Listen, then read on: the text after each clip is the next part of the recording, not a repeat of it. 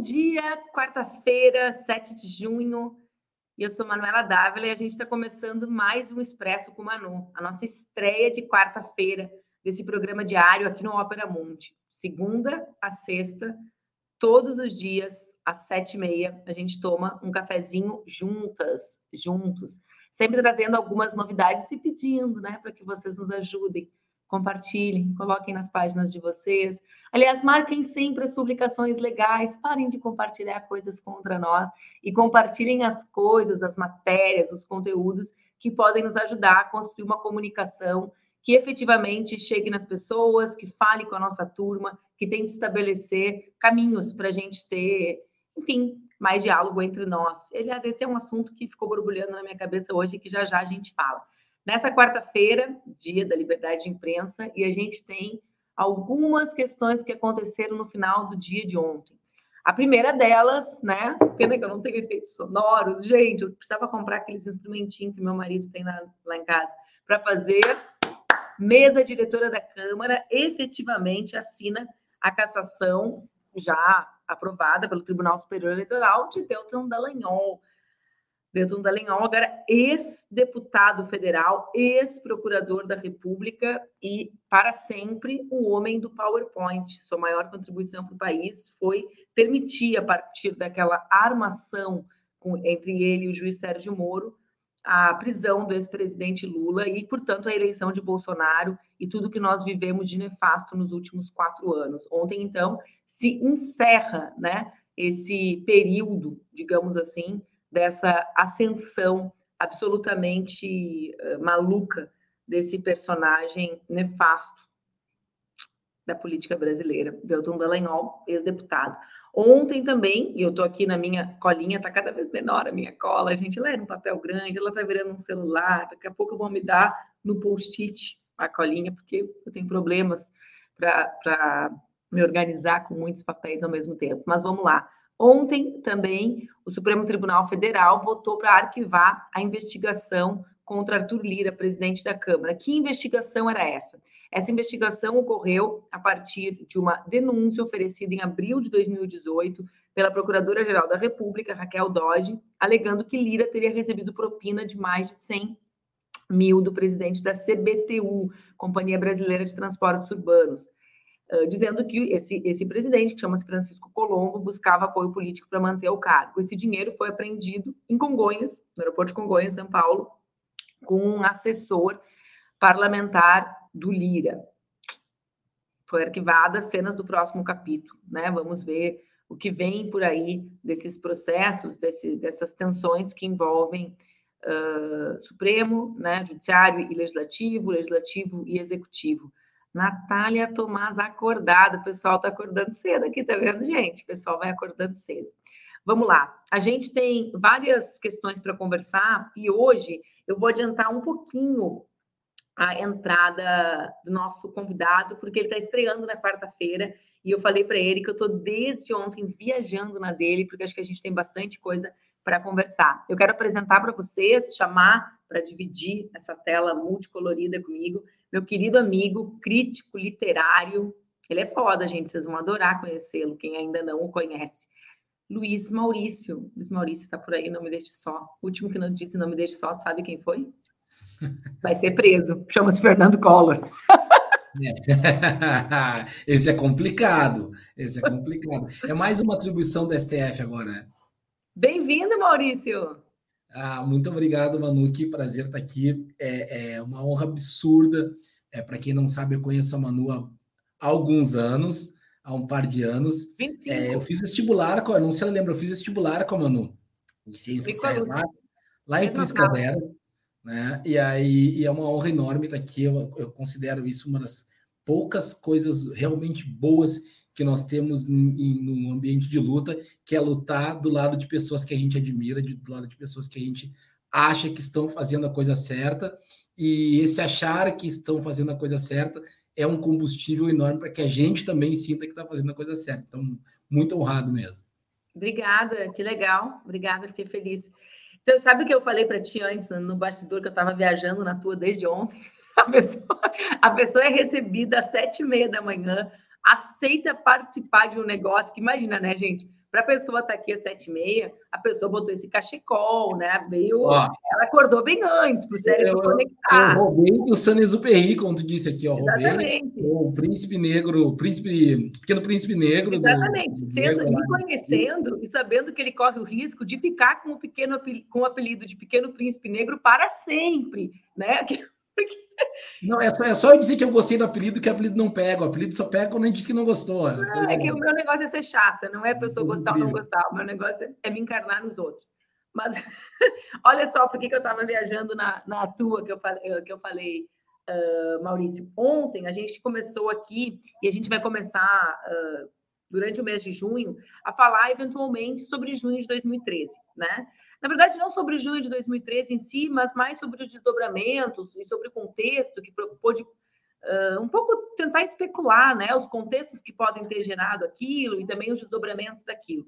Mas uh, eu estava daí e aí na, daqui uns dias o Matheus Gomes vem aqui conversar com a gente e aí disso, né, eu me lembrei da bancada negra de Porto Alegre, a bancada negra que é completamente constituída por cotistas, né, por estudantes que frequentaram a universidade pública a partir de política de cotas, e aí veio para o teu universo. E eu fiquei pensando né, sobre eh, uma ascensão que existe no Brasil de uma literatura muito mais conectada com a periferia, né, com a questão racial, com, com, a produção de mulheres e homens negros como tu, né, que tem uma produção literária absolutamente interessante, quem não conhece, conheça né, a produção, tanto do Luiz Maurício quanto da editora. Eu vi que a Fernanda, eu chamo ela de Fernanda Bovarista, as pessoas perguntam quem é Fernanda Bastos. Eu misturo o arroba com o nome, né?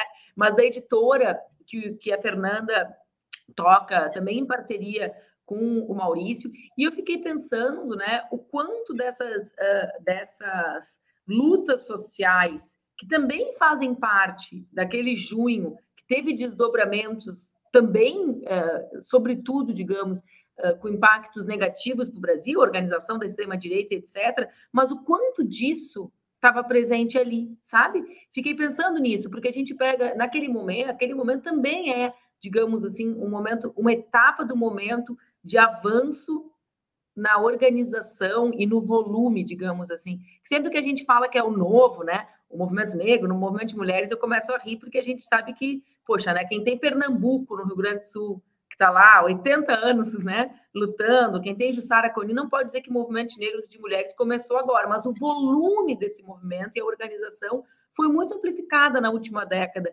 e tem impactos muito grandes nas narrativas que a gente tem acesso na literatura, né? Ou é uma viagem muito grande? Demais é, na tua. Eu concordo, faço coro total. É, eu me lembro que quando entrei na PUC, eu fiz PUC, entrei em 99 na letra. Entramos. É, então, assim, havia muito poucos negros. Eu me lembro que quando o primeiro dia de aula, eu cheguei muito cedo, e aí tinha uma senhora que fazia, cuidava da faxina, e ela perguntou o que eu estava fazendo ali. Eu disse, não, eu vim para aula. E ela olhou para mim, assim, muito espantada. Ela tem certeza que tem para aula. Não é a coisa do Champagnat, que aqui em Porto Alegre o Colégio Champagnat fica dentro do, do, do, do campus da PUC, da Pontifícia Universidade Católica. E aí eu disse, não, é aqui mesmo, é o curso de letras, eu estou matriculado e tal. E ela ficou muito espantada, uma moça negra, ela ficou muito espantada com isso e disse, vamos, e disse assim, vamos ver, vamos ver se te adapta bem. E meio que saiu assim, meio preocupada com, com, com, com a minha inserção. E havia dois outros colegas negros, uma turma de 420 é, é, é, alunos, dois negros, é, três negros, eu era o terceiro. E eram esse cenário. Quando eu voltei para a PUC para fazer o mestrado, já era 2007, o cenário era absolutamente diferente. Fiz um mestrado em comunicação na FAMEX, a PUC tinha uma cor diferente, o campus era completamente diferente, a presença negra era real. 2007. Era real. 2007, isso. Era real e a identidade negra era definida. Eu me lembro que uma, teve uma discussão dentro da FAMEX que era assim, a Famex é a faculdade de comunicação da PUC. Aí era assim, eram pessoas dizendo que, tentando negar que havia o racismo, e uma colega branca é, dizendo que não havia o racismo porque ela tinha conhecido um, no mesma semana, um autor negro, um colega de mestrado negro, e alguém que escrevia no jornal que era negro. E aí minha outra colega disse, não, espera aí, mas essa é a mesma pessoa, é o Luiz, é fulano e tal. foi, muito, foi muito curioso que ela disse, não, pode ser ela. É, isso era 2007, só que já em 2008 a coisa mudou completamente de figura. Então, eu fico pensando assim, houve uma mudança gradual das cotas do, do ProUni, de todos, todo aquele cenário de ascensão econômica que, que de fato ocorreu, mas esse ponto das, das jornadas é muito fundamental. Para mim, então, foi algo, algo é, é, é especificamente. É, é, vou usar uma palavra que eu não gosto, mas eu vou usar. Uma, uma coisa, uma hecatombe. Foi muito diferente. Porque Por que 2003... tu não gosta de hecatombe eu não gosto, parece uma coisa de radialista. Parece uma coisa de radialista, é, sensacionalista, né? Bater um carro na esquina é hecatombe. É uma palavra com movimento, ó. Hecatombe. É, eu, eu gosto, eu, eu, não gosto só para parecer que eu sou, que eu tenho noção da, Beleza, do meu ridículo. Mas, não, não. mas, enfim, mas aí em 2013 eu morava em São Paulo. E morando em São Paulo, eu estava bem afastado da pauta é, é, é, é de qualquer demanda social. Eu estava vivendo o sonho liberal, eu fazia o doutorado na Unicamp, eu trabalhava, estava tudo, tá tudo certo. E aí eu fui fazer uma viagem. que tinha vencido na vida. Isso, isso mesmo. Que aí... Os seriados de vidro. Isso, pós-racismo estava tava, tava rolando, tá tudo certo. E aí, quando eu retornei, fiz uma viagem, eu retornei.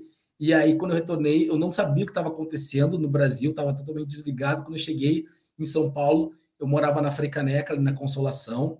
E aí eu cheguei, antes de chegar, eu desci do, do daquele ônibusinho que faz a, o translado aeroporto, é, é, é, Circo dos Hotéis. Quando eu desci, estava uma confusão enorme que eram os protestos por, pelo, pelo passe livre.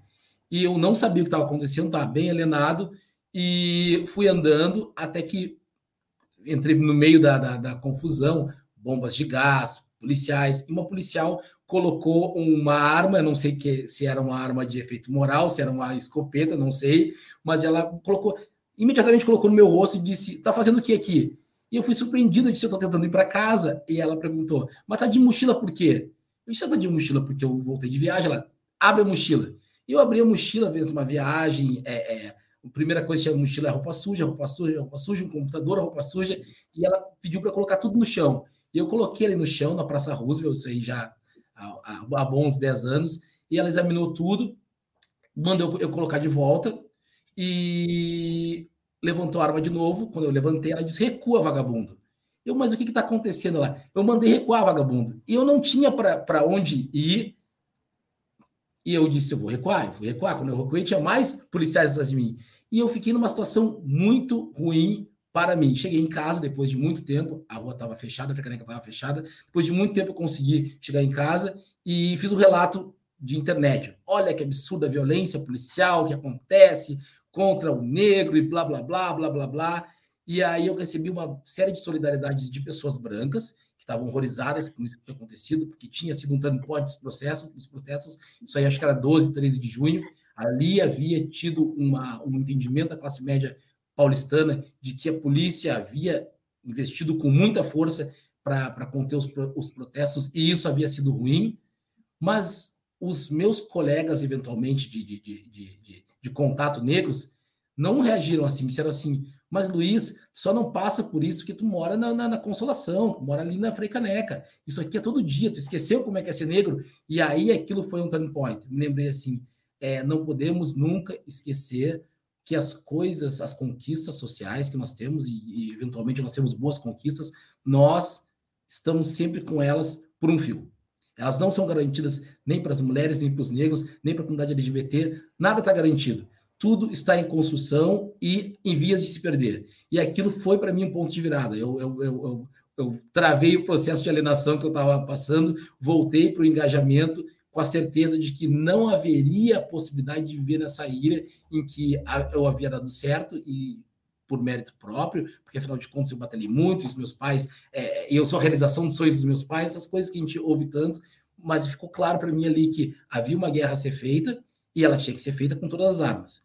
E aí a literatura entra numa outra, para mim, numa outra dimensão que eu sempre advoguei pelo direito das pessoas terem acesso à boa literatura. Isso foi é tranquilo, não precisou mudar.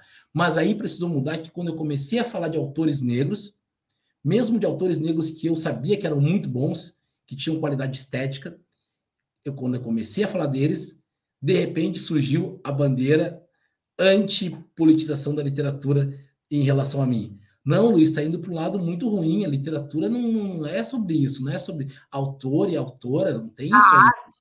É, a arte não tem sexo. Disse, não, a arte pode não ter sexo, mas os autores têm identidade, os autores e o mercado têm, também. Têm cor. O mercado, então, né, nem se fala. Ninguém queria falar sobre isso. Era dois, 2013. Eu fazia uma tese sobre Ralph Ellison, um autor negro, e eu vivia um, uma situação muito paradoxal. Nos Estados Unidos, era muito fácil falar dele, porque ele é uma, uma, uma, uma, uma autoridade lá, do ponto de vista estético. Mas do ponto de vista moral, ele não é um autor considerado assim muito politicamente correto. E aqui no Brasil era o contrário. Quando eu falava do Ralph Ellison, as pessoas diziam assim: ai que maravilha, é um autor negro. Eu disse: não, mas vamos falar da literatura agora. A da literatura nós não estamos interessados. Aí eu disse: como não estão interessados? Havia um bloqueio à literatura desse autor, porque havia o um entendimento de que a literatura dos negros só servia como espécie de passaporte para a realidade de que a classe média precisava ouvir os negros. Precisava ouvir os negros em que sentido? É, sentar, ouvi-los e ir embora. Daí a balançar as estruturas que haviam sido construídas pelo racismo, justamente através dessa literatura, isso estava interditado. E eu não poderia mexer nisso. E eu comecei a mexer nisso de, cada, de forma cada vez mais, mais obsessiva. Quando eu retornei a Porto Alegre, em 2016, eu fui dar um curso na URGS sobre, sobre é, é, literatura afro-americana e eu propus para o Guto Leite, na época era diretor, propus um outro curso que era uma oficina literária para pessoas negras. Nossa, parecia que o mundo tinha caído na minha cabeça, porque disseram, mas isso é muito racismo, você vai propor uma oficina para negros e negras e as pessoas brancas. Eu disse, nossa, as pessoas brancas têm 500 mil oficinas. Ninguém está proibido de dar uma oficina para pessoas brancas. O que a gente quer fazer, naquela época queria fazer, era garantir que pessoas negras que não se sentem é, é, é, tranquilas nesses espaços, porque são espaços hostis para elas, posso sentir a vontade, pelo menos, para entrar no, no, na oficina. E até isso foi complicado. Então, acho que, a, acho que as jornadas. Eu vi o Matheus ali com seu café, com seu café colombiano. É, o Matheus é, é, muito chique, né? Sabe como é que é, é né? O cara é deputado. Eu, eu, eu, café brasileiro mesmo. Nada contra o café brasileiro, mas o Matheus está num nível, num nível acima é dos mortais. Que nem o meu enteado, que compra o extra forte achando que vai economizar. eu já tentei explicar para ele que só muda o gosto, mas ele continua comprando o extra forte, que ele acha que vai ter que usar menos pó, sabe? mas então, acho que tem, tem relação. Eu acho que, que a Fernanda, Fernanda Bastos, que é, que, é, que é a dona da editora e, e dona de mim, ela tem uma, uma ideia muito clara sobre as nossas diferenças de caminho. Eu por todas as, as questões raciais óbvias, é, achei sempre que a gente era muito parecido. E logo no, no, no, começo ela já disse assim: olha, tem uma diferença entre nós. Tu é homem e eu sou mulher. Eu digo, não, mas as questões, eu já, eu já muito politizado, já aí já não alienado, não, mas a questão da alienação, ela sobrepõe a questão do gênero, ela está fazendo, cometendo o mesmo erro que tu apontava lá. É, são vivências diferentes e são relações com o racismo que acontecem em níveis diferentes. Então, ela, como uma mulher negra, vai ter uma relação com o mundo, eu vou ter outra, e eu tive que aprender a perceber que isso iria é, é, é, interferir de forma direta, não apenas na captação dos conhecimentos que eu tinha para captar, como na circulação deles. E depois, acho que tem um outro evento importante de se lembrar, que é a morte da Marielle. Eu acho que ali deu uma dimensão muito clara de que havia um esgotamento das estratégias de entrar, aquela coisa que dizia antes, ah, vamos hackear o sistema por dentro. A, a morte da Marielle representou isso, sim, havia um esgotamento. Mesmo quando a gente entra no sistema, hackeia o sistema, acessa as instituições, mesmo nessas instituições, a gente que vem da, da, da, das minorias, das maiorias minorizadas, mulheres, a gente ainda está mais vulnerável do que outras pessoas que não vêm dessa origem. Então, isso é uma coisa que, que, que que importa. Eu vejo realmente uma linha condutora. Não defendo essa ideia de que as pessoas dizem, ah, foi o, o, ovo da serpente, foi ali que aconteceu. Não acho que foi, mas acho que existe um fio condutor que, se, que, que relaciona todas essas coisas. Ah, o impeachment da Dilma, o impeachment barra golpe, a eleição terrível de Bolsonaro, mas também existe esse outro lado, um período de lutas, um período de, de, de de intensa confiança de que havia algo a ser feito que não seria feito pelas instituições, seria feito pelas pessoas. É o lado positivo do, da, da sensação individual. Sabe o que, que eu às vezes me parece maluco assim, é porque o nosso campo político parece que às vezes abstrai os impactos subjetivos das mudanças objetivas. Ou seja, acessar a universidade promove mudanças na subjetividade das comunidades, né? Por exemplo, com relação à percepção de falta de acesso à cidade. Por, por, isso que quando eu li, olha a loucura, né? Quando eu li O Lugar, da Annie Ernaux, eu fiquei muito impactada, porque, claro, Annie Ernaux é uma mulher branca, escreveu aquele livro há muitas décadas, ok, mas aquela situação que ela constrói, né, sociologicamente, de uma pessoa sem classe ou de uma pessoa transclasse, porque ela não tira classe, né? Ela fala, uma pessoa que não pertence à burguesia jamais vai ser aceita né, nas altas rodas aristocráticas francesas, mas que efetivamente abandonou o lugar de origem porque não consegue mais dialogar com os seus pais, né? Por quê? Porque, imagina, a pessoa é filha de, de pessoas da, da, da, região da Normandia, que mal falam o idioma francês tido como formal, né? Ou como oficial, porque a França é absolutamente uh, valoriza absolutamente o idioma, e ela vira professora desse idioma. Né? Então, a barreira construída cultural e socialmente é imensa. Quando eu li aquele livro, Maurício, eu me lembrei da situação não tua, que não foi cotista e não foi pronista, né? a gente se conheceu lá antes disso existir, mas desses impactos que existem na subjetividade, né? E, e eu sempre conto isso para as pessoas, porque eu, nesse processo, né, 2013, eu estava em Brasília, eu era deputada federal, e eu decidi deixar de ser deputada federal naquele contexto, porque eu também sabia que eu não estava entendendo o que estava acontecendo. Né? Dizer, tem alguma coisa acontecendo que eu não entendo, e uma pessoa com a minha idade não pode não entender. Né? E eu sabia que era bom e que era ruim. Então, por exemplo, eu vi a ocupação da Câmara de Vereadores acontecer, de Porto Alegre, eh, relacionada à passagem, ao tema da passagem, e também vi que de todas as fotos de todos os parlamentares, a foto que um homem branco, pelado, botou no meio das pernas era minha. Ou seja, os elementos da misoginia também já gritavam ali, desse ódio. Então, não era, nunca foi uniforme, né? Mas uh, é uma, é uma mistura que, se a gente não tenta decifrar, a gente é pode ser permanentemente engolido, sabe? Essa é a sensação que eu tenho sobre esse processo que aconteceu ali em 13. Uh, a, a, o, dilema da esfinge, né? Ele pode, pode ser um portal que se abra muitas vezes. Acho que em 18 se abriu. Nós não deciframos, ele abriu e pá, né? Ele veio dali, veio e ele pode voltar, né? Ele, porque ele tá, continua vivo, digamos assim, na, na sociedade brasileira.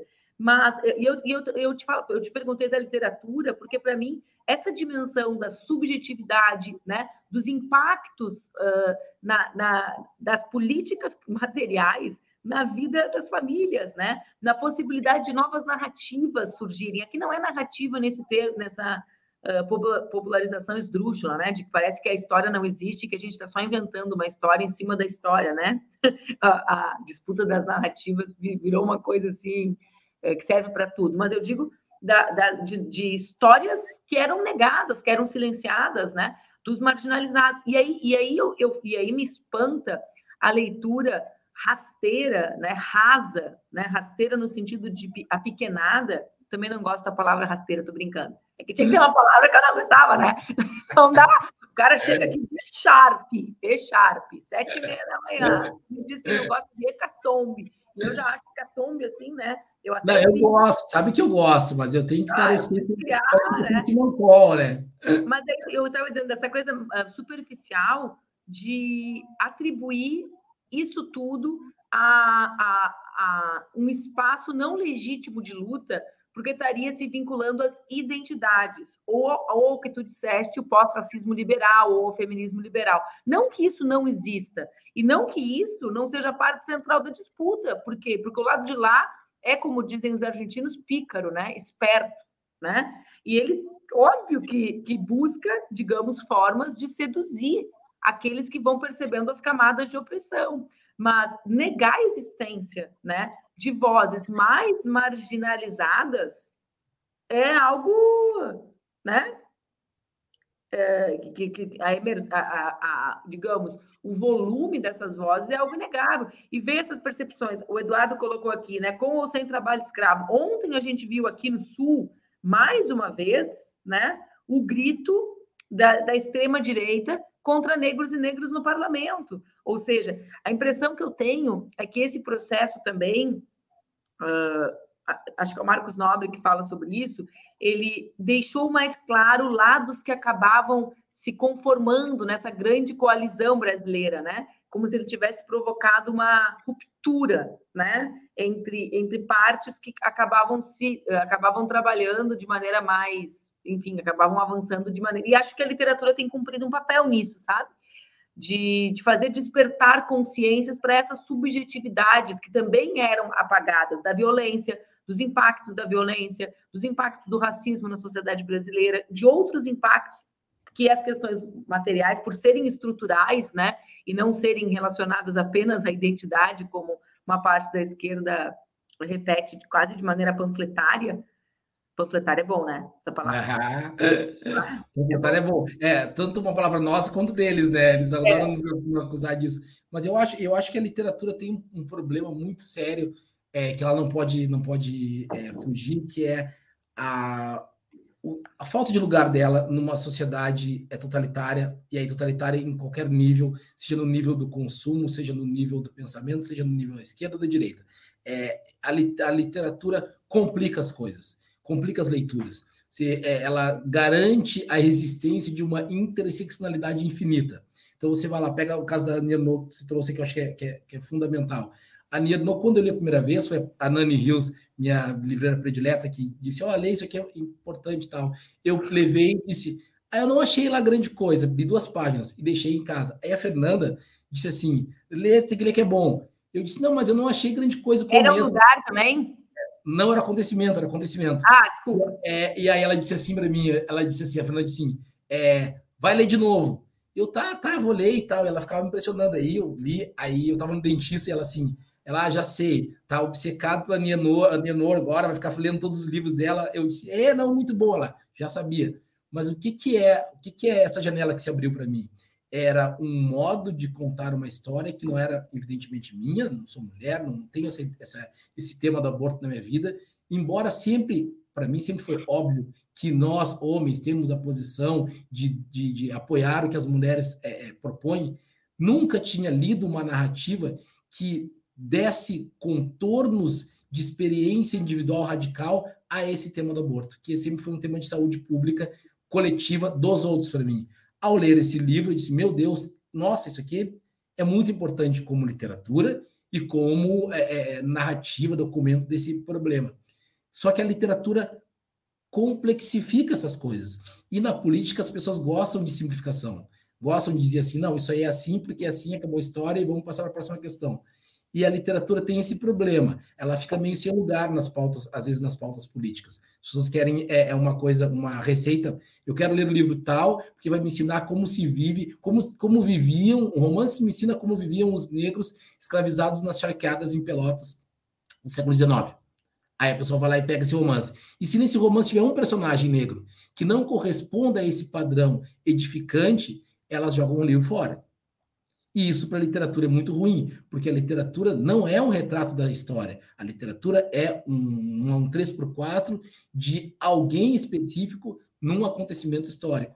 E isso é muito positivo do ponto de vista estético, muito positivo, positivo emocional para quem está lendo, mas às vezes para os grupos isso é muito. É, é a pessoa diz assim: ah, não tem utilidade para nada. Se isso aqui não aconteceu do ponto de vista real, histórico, é, é, é clássico, e se também não me ajuda a levantar a minha bandeira, então não presta para nada. Então a literatura fica nesse, nesse quase não lugar aí. E eu acho que, no caso da Nernon, isso fica muito claro. Ela ganhou o, o, Nobel, mas com muitas restrições de vários grupos machistas que diziam isso aí não é literatura, porque ela pega a vida dela e faz. E eu, eu, eu acho isso é tão engraçado. Eu acho tão engraçado esse termo, autoficção sociológica. Chegaram a inventar sociológica. Eu, assim, é, aí quando eu dou as aulas, eu digo assim, gente, o Machado de Assis fazia autoficção. Aí eu diz assim, como assim? Eu disse, não existe nenhum autor, nenhuma autora que possa se dar ao luxo de não usar a sua experiência para fazer a literatura. Não é o que se viveu que vai definir se vai ser um bom escritor ou não. É, são milhares, milhões já, infelizmente, milhões de pessoas em situação de miséria catando lixo. E nem por isso essas pessoas escrevem como a Carolina Maria de Jesus escrevia. Milhões de mulheres passaram pela experiência terrível de fazer um aborto clandestino. E nem por isso elas são capazes de escrever um livro como a Nino. E assim sucessivamente. A, a, a literatura ela não depende necessariamente da matéria-prima. Eu posso ir lá na, na, na, na no mercado público e comprar melhor farinha, comprar os melhores ovos, comprar tudo de bom, fazer um grande bolo, mas o resultado desse bolo vai depender da minha habilidade culinária para fazer bolo que não é lá essas coisas. Então não é, não é a matéria-prima. Aí, claro, aí a gente faz agressão à matéria-prima, porque está se fazendo, não se pode fazer diretamente agressão misógina. Até, até o, o meio literário é bem misógino, mas assim, aí como a Nino ganhou o Nobel, a gente dá uma freada na misoginia. Mas é misoginia, é tentar reduzir a literatura dela a outro estatuto que não o literário, para que a gente possa ficar tranquilo nessa nossa, nesse nosso domínio de campo, que é muito o que acontece com a literatura negra. É, é, é, a, eu sempre digo assim, a dificuldade não está nos, nos brancos racistas reconhecerem que os negros têm direito a escrever. Não, isso é tranquilo. A coisa difícil é reconhecer que alguns negros escrevem melhor do que alguns brancos. Esse, esse é o ponto fundamental. E temas que se relacionam mais com as lutas e, e com as disputas atuais na nossa sociedade, né? Essa é a grande questão. Deixa eu dizer uma coisa, Maurício. Tá vendo? Acabou o tempo. Sabe que ontem eu estava falando com o Duca que eu estou gostando que todo dia quando acaba eu penso, bah, já acabou, e a minha esperança, que tu sabe que o esperançoso é o, é o, né, é o último a morrer, né? É, a minha esperança é que as pessoas também pensem assim, ah, já acabou, aí elas voltem no Ah, que vontade de ouvir mais aquela mala! Ah. Ó, muito obrigada. Toda quarta-feira vocês vão ter que me aguentar junto com essa pessoa que eu espero que vocês passem a seguir nas redes. A gente deu o arroba do Luiz, é, é o nome dele literal, Luiz Maurício Azevedo. É, sigam o Luiz Maurício, divulguem as redes do Ópera, divulguem o nosso programa. Muito obrigada, Maurício. Obrigado, gente. Até, Até quarta que vem, tá? Manda um beijo para Fernanda. Manda. Vocês viram por que, que eu trouxe um crítico literário para conversar com a gente sobre política e sobre as notícias? Porque a gente precisa. Alguém colocou aqui ah, isso não se. Eh, junho de 2013 não me convenceu. Não se passa. Não é sobre me convencer ou não me convencer. É sobre a gente tentar compreender coisas que são efetivamente relevantes. E é por isso que agora a gente vai ficar com mais um quadro especial aqui do nosso programa, que é justamente o Dicas de Leitura da Manu. Confere comigo. Hoje são relacionadas ao assunto do momento as dicas de leitura de hoje são relacionadas ao assunto do momento, desinformação, aquilo que alguns chamam de fake news. E eu quero de largada te indicar duas leituras. Uma chama-se Os Engenheiros do Caos, de um escritor chamado Giuliano da Empoli. A outra, mais recente, se chama A Máquina do Caos, do jornalista norte-americano Max Fisher. Bom, vocês já viram que ambas têm caos no nome porque tentam descrever de uma maneira simples, mas bastante sofisticada e com muitos elementos, algumas questões centrais para a gente entender o ambiente da tecnologia e da política feita a partir da tecnologia. O Juliano com uma pegada mais relacionada às organizações e aqueles que operam a máquina, e o Max Fischer com um olhar atento ao algoritmo e às transformações que os humanos produziram no algoritmo para que a gente chegasse nesse momento. Vale a leitura.